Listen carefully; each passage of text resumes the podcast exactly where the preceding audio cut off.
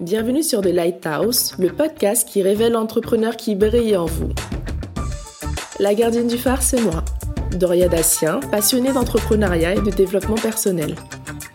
À travers ce podcast, je vous invite à rencontrer des hommes et des femmes d'action qui entreprennent leur vie en partageant dans divers domaines leurs dons, leurs talents, leurs compétences, leur savoir-faire. Un peu de leur lumière chaque jour autour d'eux. Ils nous transmettront à travers la réalité de leur parcours et de leurs expériences les clés de leur succès. J'espère que leur témoignage vous donnera l'envie de croire en vous afin de mener à bien vos projets. Vous écoutez The Lighthouse Ça commence maintenant. Bonjour à toutes et à tous, j'espère que vous allez bien. Je suis vraiment contente de vous retrouver parce que ces trois derniers mois ont été un tel bouleversement dans le quotidien de chacun qu'il est difficile de se dire que tout sera de nouveau comme avant. Et vous savez quoi? C'est peut-être sûrement mieux ainsi. Cette pandémie nous a permis de réaliser que nous sommes vulnérables, que notre société est composée d'hommes et de femmes qui se donnent corps et âme pour notre santé sans avoir la reconnaissance à la hauteur de leurs investissements. Le confinement nous a fait aussi réaliser que nous avons un rythme effréné et que cela ne présageait rien de bon pour la suite. Et pour ma part, s'il fallait que j'en tire un bilan, je dirais que ce confinement était nécessaire. J'ai appris à apprécier des moments de qualité avec mes proches. J'ai compris que je pouvais vivre bien mieux avec moi.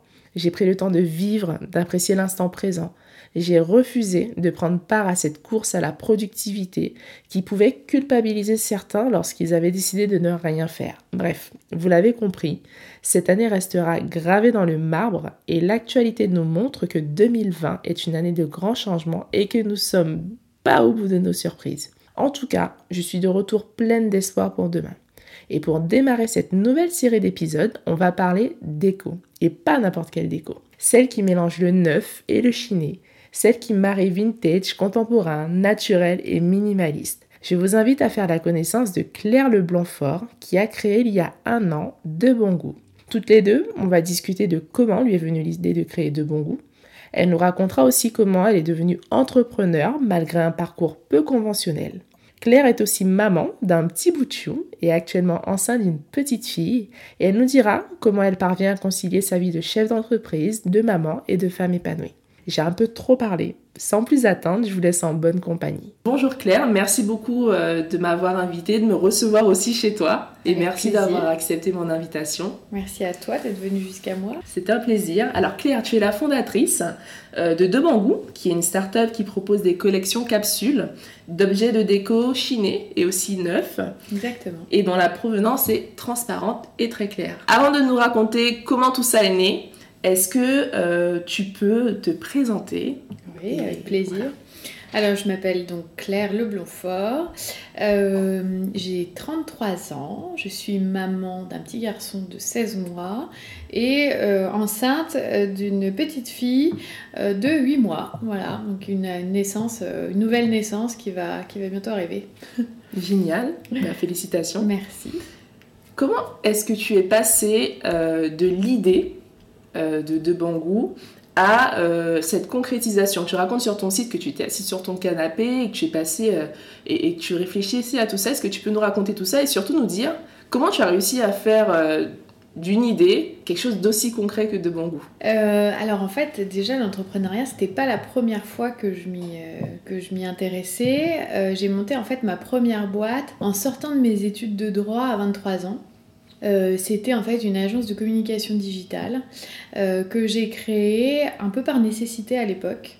Euh, parce que moi je viens pas d'un. Enfin, j'avais pas les moyens en tout cas de refaire des études. je sortais de ma cinquième année de droit.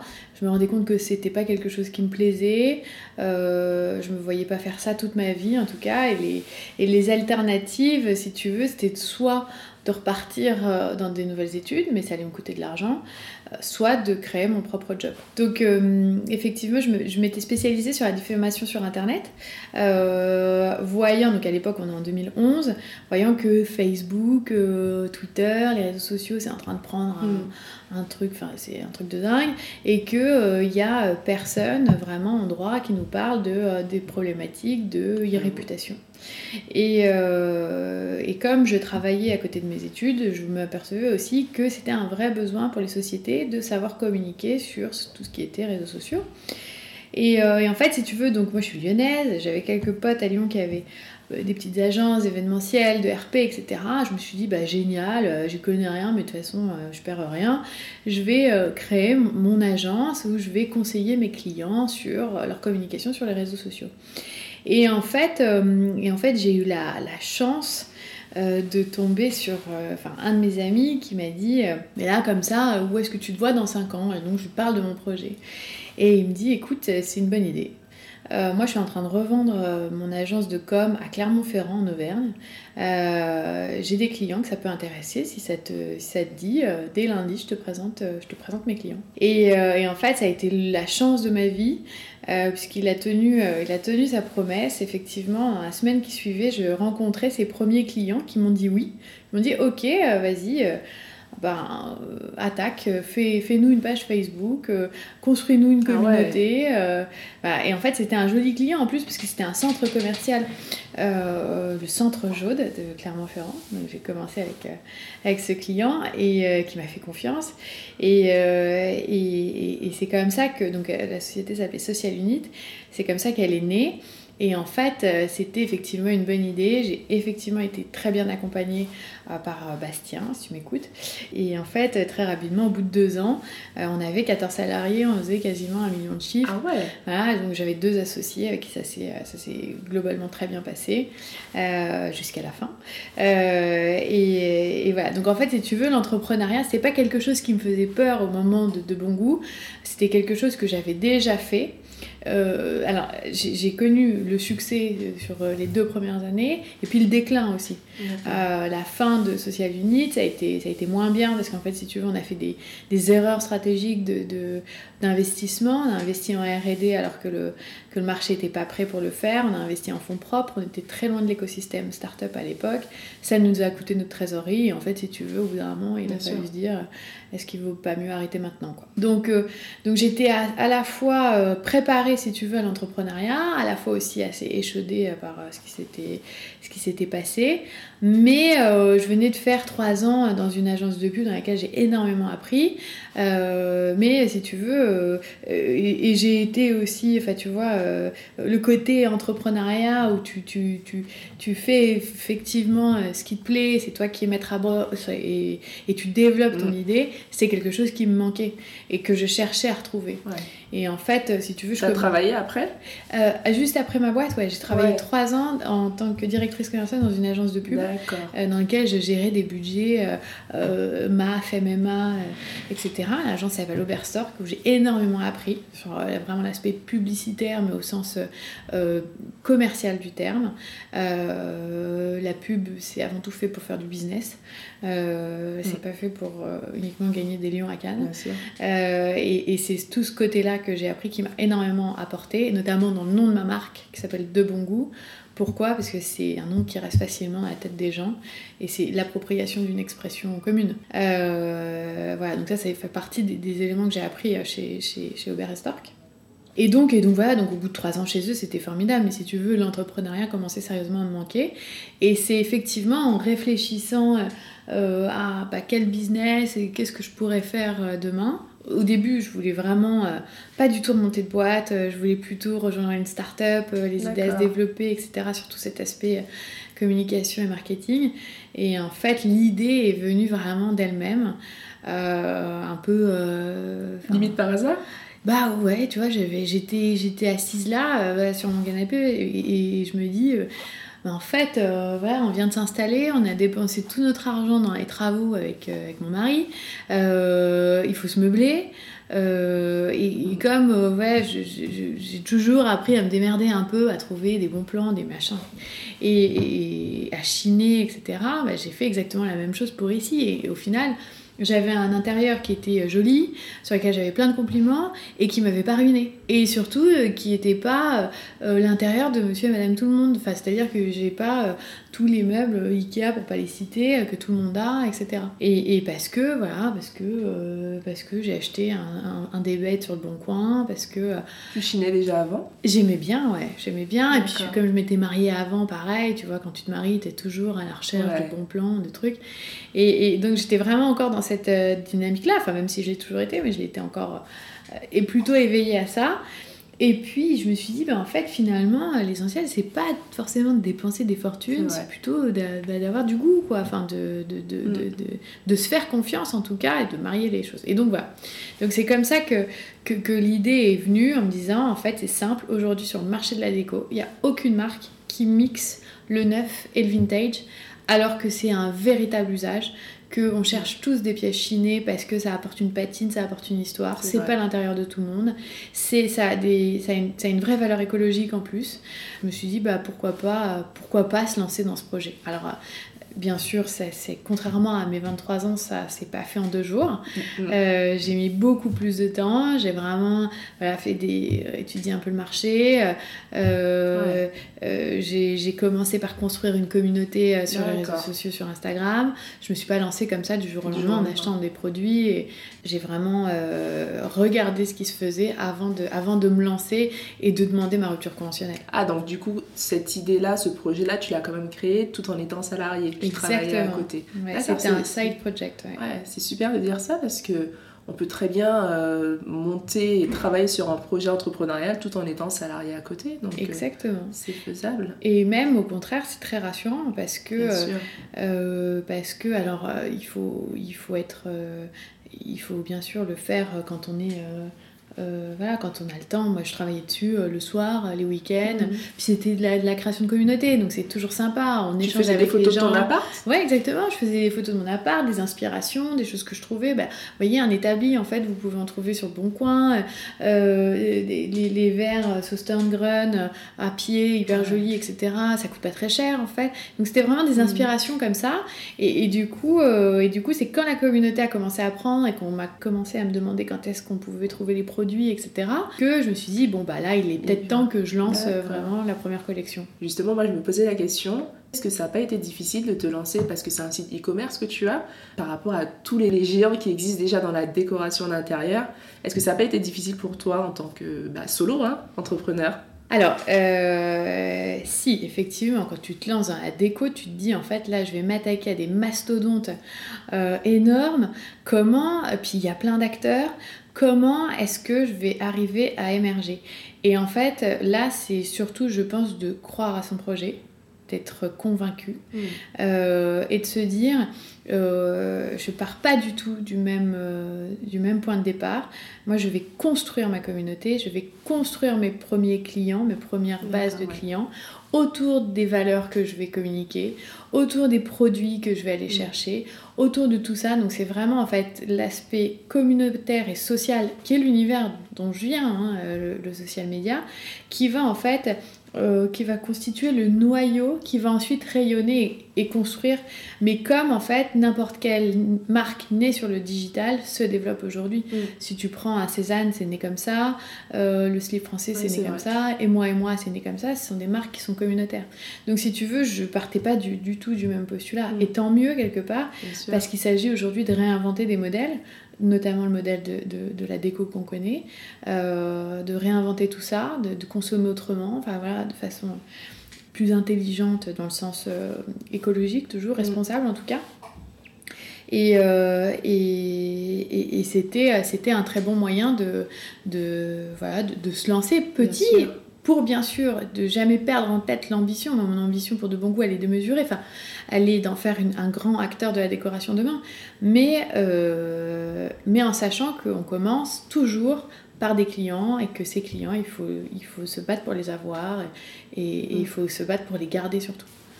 C'est c'est très intéressant. Et puis au final, on, on se rend compte que tu es plutôt euh, novatrice sur le secteur, puisque, euh, comme tu disais, il n'y a personne qui fait les deux. Donc tu t'es imposée et tu as été la première. Oui. J'espère la première dont, dont on va, dont on va parler, continuer de parler. Euh, en tout cas, ce qui est sûr, c'est que j'ai toujours été convaincue Mm. qu'il y avait une place et effectivement, euh, euh, ça, ça se démontre de jour en jour. C'était il y a combien de temps que tu as lancé de Bangou C'est- La première collection a été lancée en avril 2019. Avril 2019. Ouais. Ouais, donc ça fait un Un an. An. Et alors j'avais un planning très précis, hein. Euh, c'est-à-dire que je savais que je pouvais pas, comme j'avais très peu de moyens euh, pour relancer de bon goût, euh, j'ai investi euh, 3000 euros en stock.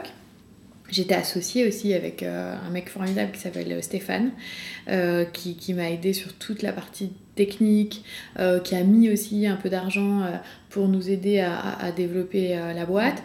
Et en fait, donc à nous deux, on a vraiment, on a finalement très peu investi pour savoir ce que ça allait donner, pour se donner un peu de temps. Et en fait, en ayant en tête que derrière, pour pouvoir justement pouvoir se développer, etc., et eh ben on allait devoir passer par une levée de fonds. Ça, ça a toujours été dans le prisme de, bon goût. Et donc, euh, et donc, si tu veux, les, les, six premiers mois ont vraiment permis de se dire, on va lancer plusieurs collections, on va voir comment ça prend, on va voir est-ce que les clients viennent racheter, est-ce que est-ce que la communauté continue de grossir Est-ce que l'engagement est toujours là? Et voilà, et en fait, c'est sur cette, euh, sur cette base-là qu'on a, on a mm. construit euh, petit à petit. Quoi. Ouais, c'est intéressant quand tu dis que justement, vous n'aviez pas grand-chose quand, quand, tu as commencé. Par exemple, c'est quand même des pièces euh, physiques. Tu stockais tout ça où? Chez moi. Ouais. ah chez donc t'as commencé avec 3000 euros de stock à la maison. Ouais, ouais, c'est ça, chez moi un peu. Et puis on a eu des bureaux aussi assez rapidement quand même parce que c'était ça, ça, bah, ça, aurait été un compliqué. compliqué. Et que même avec 3000 euros, enfin tu vois, il faut quand même les, les, les mettre quelque part. Euh, et en fait, c'est aussi euh, ça l'idée de, de Bon Goût, c'est d'avoir très peu de stock. C'est de, parce que c'est ça qui permet aussi d'avoir des intérieurs uniques, c'est de changer régulièrement euh, nos propositions.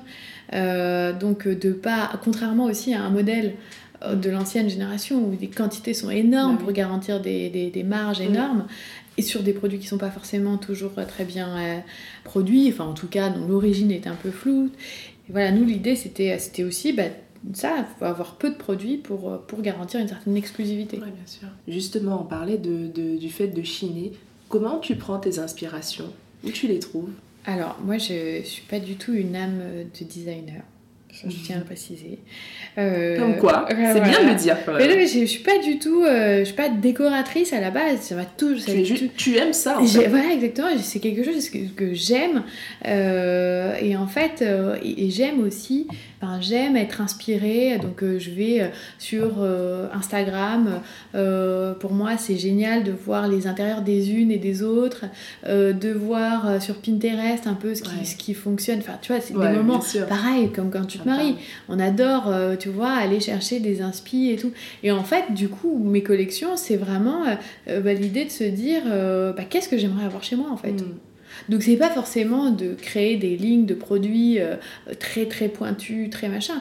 Non, c'est vraiment d'avoir des choses bien sûr qui sont pas euh, que tu vas pas trouver partout, mais qui restent quand même dans l'air du temps, euh, que tu vas pouvoir retrouver des choses qui vont t'inspirer que tu vas aimer par mm. ailleurs que quand tu vas surfer sur tes réseaux sociaux mm. quoi.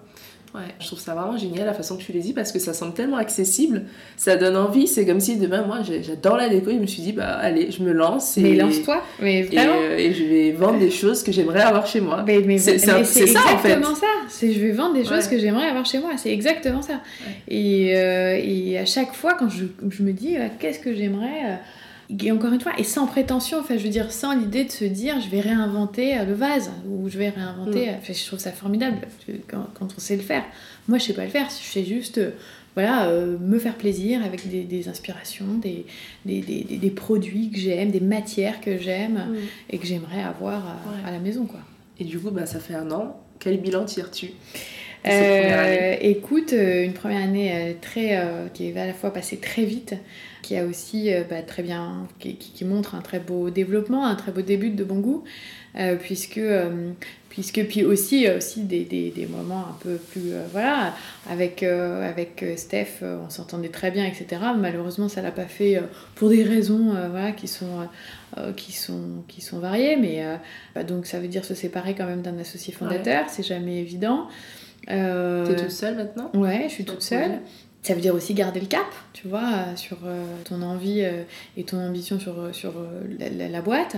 et puis surtout, bah, cette année, on est parti effectivement d'une première collection en, avril 2019 où on, faisait, où on a vendu nos premiers produits en organique sans pub à un an plus tard une levée de fonds qui se termine avec et, des gens, des business angels qui, coup ont fait confiance au projet, qui me font confiance pour, euh, bah, pour prouver la place de, de Bon Goût Demain et, euh, et, et, pour, voilà, pour, la, pour la montée en puissance dans, j'espère, les, les 18 mois à venir de, de la marque. Parce que l'idée, c'était de se dire quels sont, les, premiers enseignements, que ce soit d'un point de vue logistique, euh, d'un point de vue sourcing, d'un point de vue euh, économique, euh, quels sont les premiers enseignements qu'on tire sur les six premiers mois, d'un point de vue marché aussi, et comment est-ce qu'à partir de ces enseignements-là, on arrive à monter en puissance mm tout en étant hyper, euh, euh, en continuant d'apprendre en permanence, parce que euh, on réinvente hein, complètement un métier. Et, et, et, comment est-ce que on, on, va réussir à, à, voilà, augmenter nos volumes aussi bien sur la brocante que sur le neuf. comment est-ce qu'on va continuer à les trouver, à chercher de nouveaux clients, etc. Et donc en fait, et donc en fait, ben, c'est formidable parce qu'effectivement aujourd'hui dans, dans l'équipe de Business Angel en plus qui se sont réunis autour du projet, il y a des gens hyper expérimentés euh, euh, c'est un très beau, euh, c'est un très beau casting, si je peux appeler ça comme ça. Donc je suis ravie. et puis surtout, ça a été, ça a été beaucoup plus loin que ce que j'espérais au départ, parce que au départ, j'espérais lever 300 000 euros et en fait on est, on est beaucoup plus, on est à 400, plus de 400 000 euros maintenant aujourd'hui. Donc c'est chouette. Ouais. Dire que pour, essayer de comprendre justement ce, fameux cheminement, est-ce que quand tu as lancé De Bangou, alors oui, bien sûr, c'est parti d'unité, mais est-ce que justement tu as fait un sorte de euh, rétro-planning, cahier des charges sur ce que ça allait devenir dès le début Ou tu t'es un peu réinventé, tu as un peu suivi le cours des choses et où est-ce que tu t'es même fait accompagner par des professionnels tout au long du chemin? Alors j'ai la chance d'avoir un mari qui a un passé de financier. Euh, ce qui, moi, n'était pas du tout euh, une de mes compétences. Euh, voilà. ensuite, comme je disais, sur la partie digitale et technique, j'ai eu la chance d'avoir Stéphane avec moi au début. et ça, ça m'a beaucoup aidé. Et après, sur la question de la vision, effectivement, dès le départ, j'avais cette idée de collection courte, mm. euh, de, de, mix de neuf et chiné, euh, de, de réassort assez régulier. Euh, donc ça, si tu veux, ce sont des, les, grandes briques, enfin les grandes lignes de, de, bon goût mm. qui se sont vérifiées. Donc c'est-à-dire que pour l'instant, j'ai pas eu besoin de changer de cap. Maintenant, il faut garder en tête que, que le pivot et que euh, le changement de cap dans une startup, bah, c'est des choses qui existent. Donc, il faut rester suffisamment ouverte pour mm. se dire qu'est-ce qui marche bien et où est-ce que je dois aller pour continuer de me développer. Euh, mais jusqu'à maintenant, en tout cas, les intuitions que j'avais au départ se sont vérifiées, ont été les bonnes et donc je continue de surfer. Euh, je continue de surfer là-dessus. Ah, génial. On verra si ça se ça continue de se vérifier. Hein. Il n'y a, pas de raison, en tout cas on te le souhaite. C'est une belle transition parce que justement, actualité oblige, il y a eu le confinement.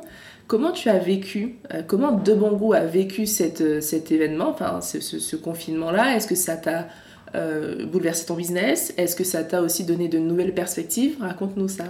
Euh, ouais, carrément. Alors, si tu veux, au début, j'étais un peu stressée hein, quand on est parti le, on est parti le 15 mars. Euh, en Bretagne. Le confinement a débuté le 16. Euh, j'étais un peu stressée parce que j'avais en fait, si tu veux, des engagements sur ma levée, mais, euh, mais tu pars vers l'inconnu là. tu sais pas quand est-ce que tu vas rentrer à la maison, tu sais pas comment ton business va survivre. Enfin, il y a plein de choses. Alors, moi, y a plus... la première chose, c'est que j'avais la chance d'avoir, d'être à un niveau de développement encore euh, très petit, donc pas de charge fixe, pas de salariés, donc ça c'est déjà mmh. énorme parce que c'est ce qui a coûté cher à beaucoup d'entreprises.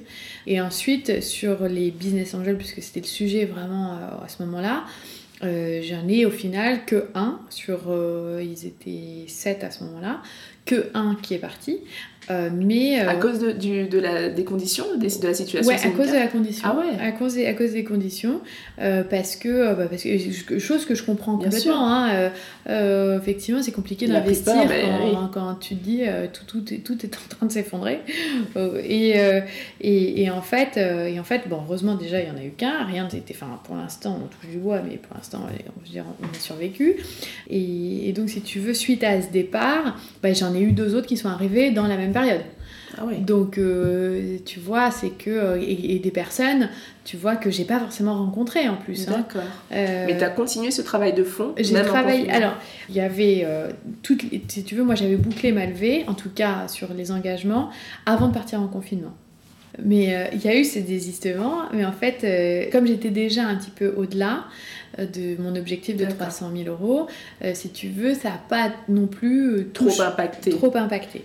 Et ensuite, effectivement, j'ai eu la chance aussi de faire partie du classement des 100 startups de Challenge, qui m'a donné une, jolie visibilité aussi.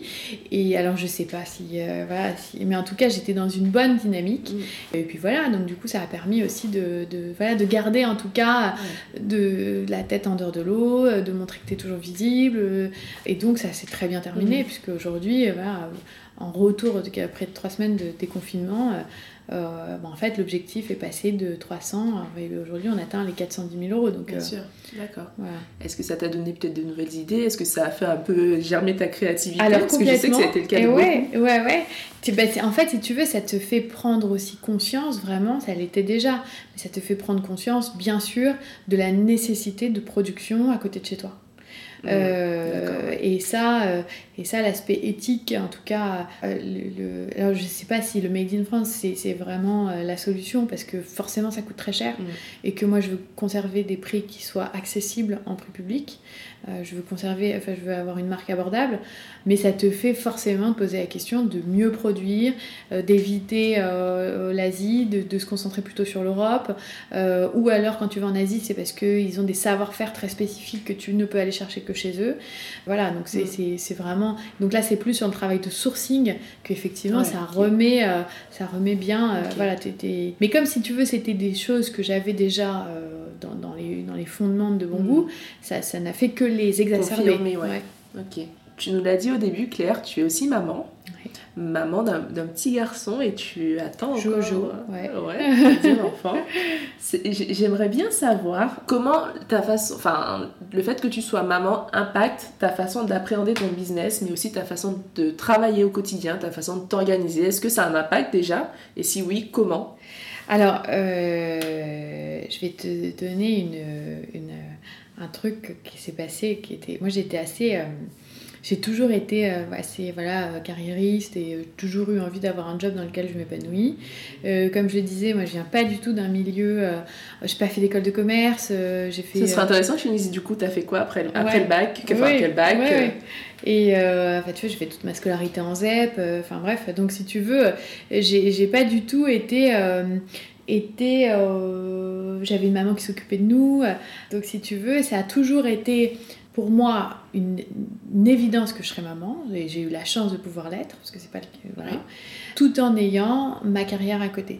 Et en fait, euh, pour ça, effectivement, mon mari a une, a une maman formidable qui a été un, qui, qui est, parce que elle est toujours un grand médecin et, euh, et, et, qui les a élevés. Euh, donc bien sûr, ils ont eu des nounous, etc. Mais qui leur a donné en tout cas le meilleur de ce qu'elle pouvait leur donner quand elle les voyait, quand elle passait du temps avec eux. Donc des moments très qualitatifs.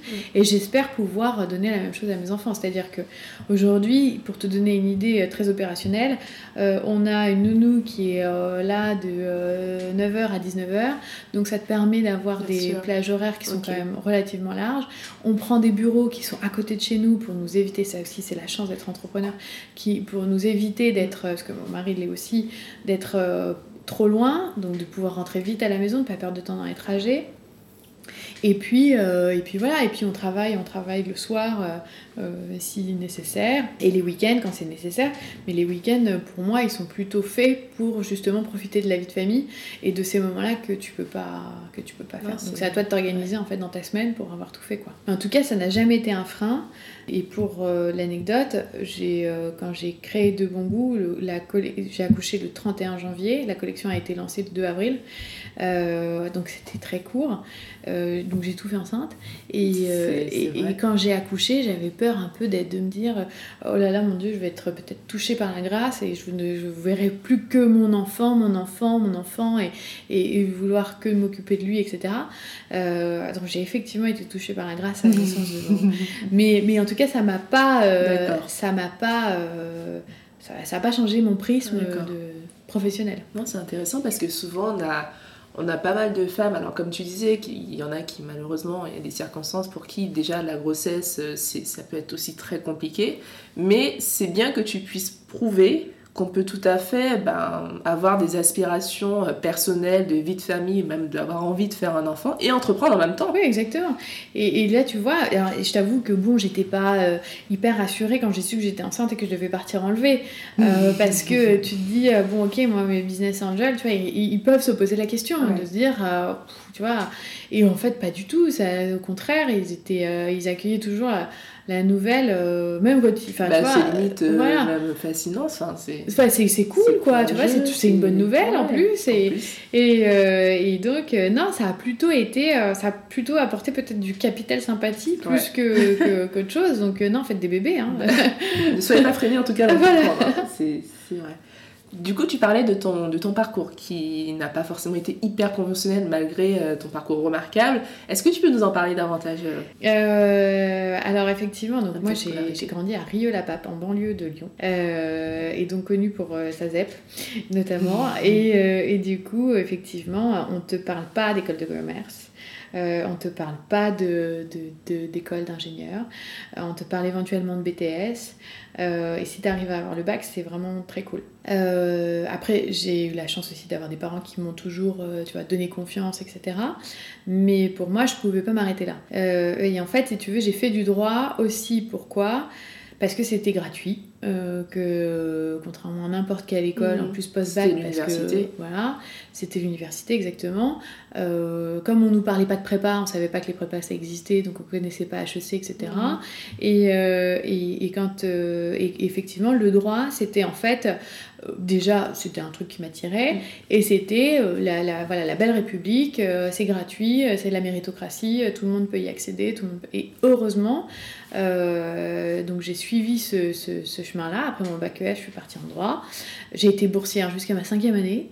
Et si tu veux, après, donc comme je le disais au début, l'entrepreneuriat est arrivé un peu à ce moment-là, à fin de cinquième année. Mais, mais effectivement, euh, euh j'ai pas du tout suivi euh, les codes ou une école traditionnelle. Je me suis vraiment formée, en tout cas sur l'entrepreneuriat et sur la communication digitale, sur le tas à la sortie de mes études.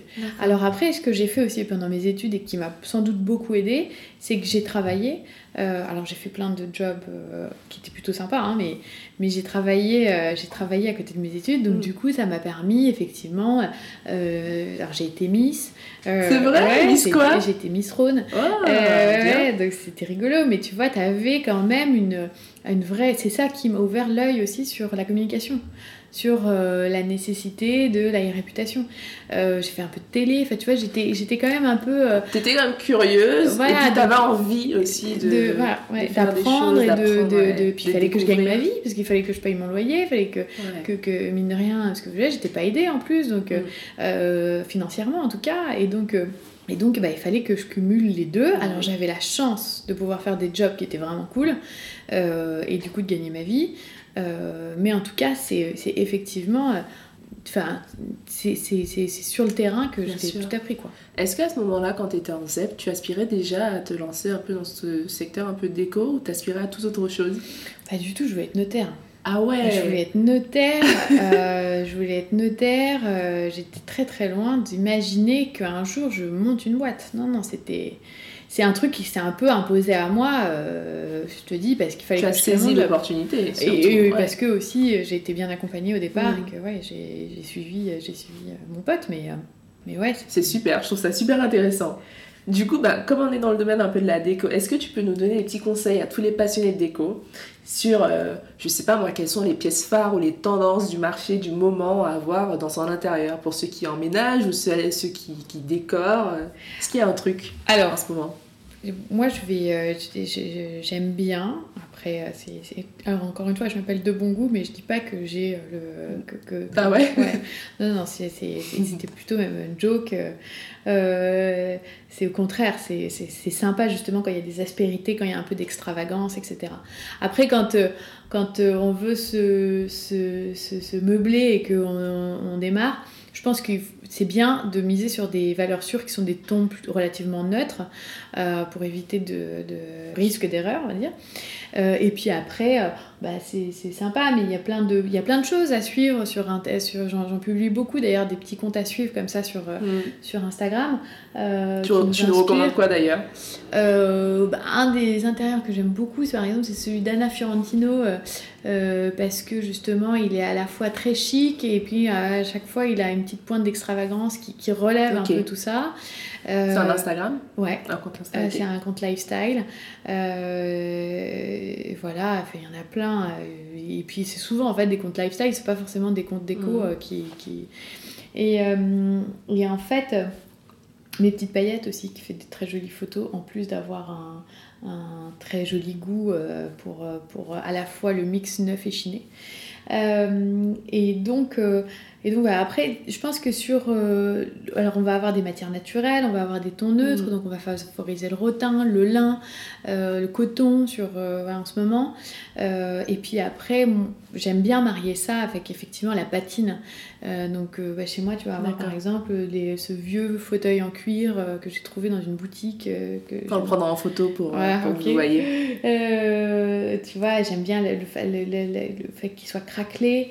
Euh, cette table que j'ai repeint, tu vois. Euh, euh, tu vois donc, tu es assez manuel, toi de... Pas du tout. C'est vrai Mais pour des raisons économiques, j'ai dû m'y mettre. ok, c'est bien. Et puis, voilà, donc après, c'est voilà, plutôt ça, se baser sur des mhm. choses assez naturelles, neutres. et puis, parfois, avoir cette petite pièce, effectivement, chinée. Ça peut être là, par exemple, cette, cette commode aussi, que tu vois, que j'ai trouvée. Super, très jolie. Comment tu définirais ton style justement? C'est une bonne question. Euh, euh, j'espère. Euh, c'est une bonne question. J'espère mm-hmm. être plutôt, on va dire. vintage contemporain? Ouais, Vintage contemporain, c'est bien, ça, ça me plaît bien. Vintage contemporain, euh, vintage contemporain naturel, on va dire. D'accord. Ouais, j'aime bien effectivement tout ce qui est, euh, est assez épuré. J'aime bien le côté minimal. Ok. Non, ça donne euh, une bonne idée de ce à quoi peut ressembler son, son, intérieur à Claire. Mais de toutes les façons, on mettra les, en barre d'infos sa page Instagram que vous verrez. Et, et, vous verrez tout ça. Claire, avant de, de nous quitter, est-ce qu'il y a des projets dont tu aimerais nous faire part, des choses dont tu aimerais nous parler, des choses à venir Bien sûr. Alors cette euh, levée de fonds va effectivement euh, permettre euh, un joli développement pour de bon goût dans les mois à venir. La première chose, c'est l'ouverture d'un petit bureau, hein, dans un premier temps, qui est pas très loin de chez moi, qui est dans le 10e arrondissement, près du canal Saint-Martin, ou dans lequel vous pourrez venir nous rencontrer, venir retirer vos commandes, éventuellement voir les produits ah. aussi. Une nouvelle collection. un peu comme un showroom Alors l'espace, je ne sais pas si l'espace va nous permettre d'avoir vraiment un espace showroom. Mais en tout cas, voilà, on aura des produits, vous pourrez venir nous rencontrer. Ça sera en fond de cours, donc ça sera vraiment. Euh, euh, l'idée, c'est de, de, garder une relation assez intime. Hein, euh, la première chose. La deuxième chose, c'est une nouvelle collection qui va sortir en septembre. Ah. Voilà, avec euh, toujours pareil, euh, des jolies pièces chinées, mais aussi des, des, belles pièces contemporaines. Euh, et puis, et puis ben, là, dans les prochaines semaines, c'est l'arrivée de ce deuxième, mhm. de cette petite fille qui va arriver. Ça, c'est pas mal aussi. Bah, bien sûr, ça, ça va occuper, ça va occuper un peu la fin du mois de juillet. Et ouais, et ouais. Et ben, en tout cas, on te souhaite tout plein de bonnes choses avec l'arrivée de ton bébé, et puis tout plein de bonnes choses pour de bon goût qu'on va suivre de près. Merci. Encore une fois, merci Claire de m'avoir euh, reçu chez toi. J'ai passé un très bon moment. Moi aussi. Et, euh, et je te dis euh, à très bientôt. Merci Doria. J'espère que vous avez tout comme moi apprécié cet échange. Ce que j'ai aimé chez Claire, c'est son naturel, sa simplicité son authenticité. Elle a su me transporter dans son univers et me faire prendre conscience que si j'avais envie de quelque chose, il fallait tout simplement le faire. Dans son cas, son histoire l'a aussi peut-être encouragé à se jeter à l'eau et à saisir des opportunités, mais en fait, il n'existe pas de recette miracle au succès. La réussite de nos projets de vie passe par notre capacité à se servir de notre histoire comme une force pour avancer, pour créer nos opportunités et les saisir. Encore un grand merci à Claire de m'avoir ouvert les portes de son cocon. Je vous invite à découvrir son univers en cliquant sur le lien en barre d'infos. The Lighthouse est publié chaque semaine. Aussi, si vous aimez ce podcast, soutenez-le en le partageant autour de vous et en laissant un avis 5 étoiles sur la plateforme de votre choix. Vous pouvez aussi suivre The Lighthouse Podcast sur Instagram et vous y retrouverez tout plein d'actualités intéressantes. D'ici la semaine prochaine, prenez soin de vous.